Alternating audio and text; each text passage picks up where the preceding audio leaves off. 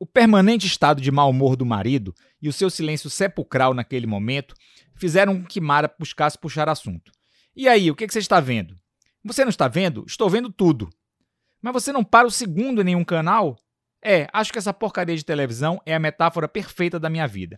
Estou vendo tudo, mas não estou vendo nada. Aliás, diria que na minha vida ocorre exatamente o oposto. Não estou vendo nada, mas estou vendo tudo. Mara mais uma vez sucumbiu à grosseria do marido e correu para o quarto antes que ele a percebesse em mais uma crise de choro. Murilo permaneceu com seu brinquedinho na mão, teclando erraticamente números em seu controle remoto. No entanto, canais de esporte, programas de fronteiras do conhecimento, noticiários, entrevistas, nada em nenhum canal mereciam mais que 10 segundos da sua atenção. Nem mesmo sua imensa atração por humoristas e comédias que fazia Mara corar de vergonha com as altas gargalhadas que dava quando ia às sessões de cinema, era capaz de fazê-lo prestar atenção aos canais com esse tipo de programação. Uma entrevista com uma consultora sentimental que propunha sete questões conclusivas sobre a traição do parceiro fora a gota d'água para Murilo. Ele então desligou a televisão, atirou o controle com força na direção do sofá e foi para o quarto dormir. No entanto, ainda não se decidira se preferia ter mais uma noite de insônia ou de pesadelos recorrentes, nos quais se via humilhado por Mara, que o amarrava em uma cadeira, colocava esparadrapo em sua boca e o obrigava a vê-lo fazer sexo com vários seus vizinhos, algumas vezes em relações simples, mas não raro também participando de surubas homéricas, com dois, três e até quatro parceiros. Ao chegar ao quarto, Murilo encontrou a esposa de olhos fechados, suspirou longamente e deitou-se ao seu lado. Passados mais 30 minutos, quatro olhos fechados e duas mentes irrequietas e angustiadas aumentavam gradativamente o nível de respirabilidade do ar compartilhado. No dia seguinte, antes das oito da manhã, Pedro, já na portaria, deparou-se com uma foita Mara que demonstrava uma perturbadora ansiedade em relação à chegada de uma correspondência, fugindo inclusive da cordialidade usual dispensada ao porteiro. Pedro, chegou alguma coisa aí para mim hoje? Bom dia também, dona Mara, respondeu Pedro com certa ironia. A correspondência não chegou, não. Só costuma chegar depois das 10 horas. Ai, meu Deus. Faça o seguinte: se chegar alguma correspondência com meu nome, não coloque na caixa do apartamento de jeito nenhum e não entregue para ninguém. Guarde consigo que eu passarei na hora do almoço para pegar.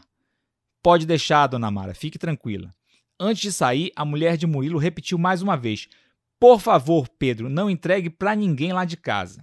Não se preocupe, dona Mara. Capítulo 2 Mara chegou em casa e deu de cara com o marido sentado em frente à televisão de 50 polegadas. Segurando um copo de cerveja na mão esquerda, Murilo zapeava com destreza o controle remoto instalado na palma da mão direita. Enquanto tirava o sapato e a meia, Mara percebeu o desfile de temas e assuntos que iam passando instantaneamente pelo receptor, sem que Murilo esboçasse o menor interesse.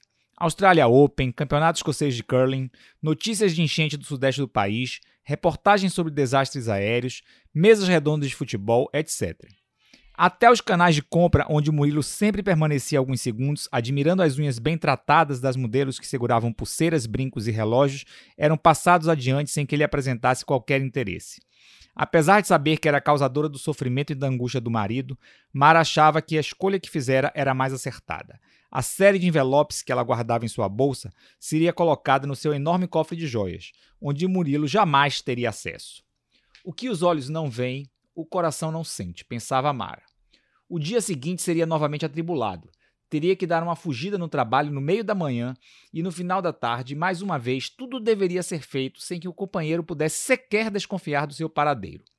Murilo já questionara mais de uma vez sobre a quantidade de gastos com abastecimento de combustível registrado na fatura do cartão de crédito.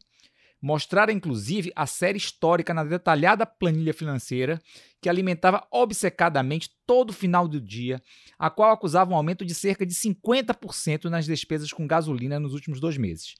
Mara tergiversara e dissera que achara que o carro estava com algum problema de consumo e que o mandaria para uma revisão.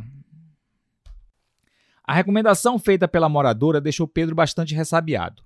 Pelos beijos que já presenciara entre Murilo e sua esposa, pelas câmeras do elevador e pela animação de um boquete casual que vira Mara pagar para o marido dentro de um carro, na saída de uma festa de máscaras em um outro condomínio de luxo, ele botaria a mão na testa de Murilo sem medo de galhadas ou arranhões. Essa história de correspondência, somada a toda a campanha difamatória do condomínio, no entanto, deixaram Pedro confuso e certo que alguma coisa de importante estava acontecendo. Às 9 horas e 50 minutos, dentro da faixa de horário de costume, Bira, o sorridente carteiro, chegou ao Maison de Charrut. Para variar, não deixou de perturbar Pedro ao lhe entregar as correspondências. Qual é, ô príncipezinho? Com essa pinta de Mauricinho, tu não me engana não, rapá. Tu tá interessado em alguém nesse prédio? Tá tirando dono de porteiro, meu compadre? Pedro, como sempre, desconversou. Para com isso, Bira. Tenho lá cara de masoquista pra aturar essa galera por diletantismo. Dileto o quê, rapá? Tô falando. Você fala a língua dos caras aí, disse Bira com a ponta dos queixos, apontada para o apartamento do edifício. Após a saída do carteiro, Pedro mal começara a separar as correspondências quando identificou o um envelope com o nome de Mara Lúcia de Sanches Serva. O nome do remetente timbrado no envelope não pôde deixar de lhe provocar um grande desconforto. Pedro procurou avidamente outras correspondências com o nome de Mara, mas só encontrou três peças publicitárias de grifes de vestuário feminino que certamente não justificariam a angústia matutina da esposa de Murilo, que nunca na história do Maison de Charrut havia passado pela portaria em busca de correspondências. Pedro segurou o primeiro dos envelopes direcionados a Mara e passou a lembrar com grande aflição dos meses em que sua ida ao endereço apresentado no campo remetente era sinônimo de aflição e sofrimento. Nesse momento, as coisas começaram a fazer sentido para si. A clínica Gervásio Souza fora a mesma em que sua mãe tratara um câncer de mama cinco anos atrás. De certo que Mara estava escondendo algo de Murilo, que, quando revelado, não iria trazer definitivamente conforto para ele, mas por razões bastante distintas do objeto de suas desconfianças. Na visão de Pedro, a verdade que passara a se estabelecer com a chegada da correspondência encaixar-se-ia na vida de Murilo simultaneamente com uma boa e uma má notícia. O amor e todas as contradições que o cercam são insuficientes para precisar. É melhor não ter o amor de quem se ama porque quem se ama ama outro alguém? Ou é melhor não ter o amor de quem se ama porque quem se ama não mais se tem? Os pensamentos de Pedro foram ocupados pela provável verdade contida na correspondência recebida. E ele teve dificuldade para cumprir a rotina de trabalho do resto do dia. Preferiria não ter visto o envelope dirigido a Mara e não ter esse dilema ético diante de si. Teria ele o direito de decidir por ela? Certamente deveriam haver explicações para que ela tivesse optado por esconder do marido a sua provável doença. Mas, por outro lado, avaliando seus recentes humor e astral, é difícil imaginar algo que o fizesse sentir ainda pior. Às 16 horas em ponto, Pedro vai embora. O expediente terminava, mas não a sua angústia.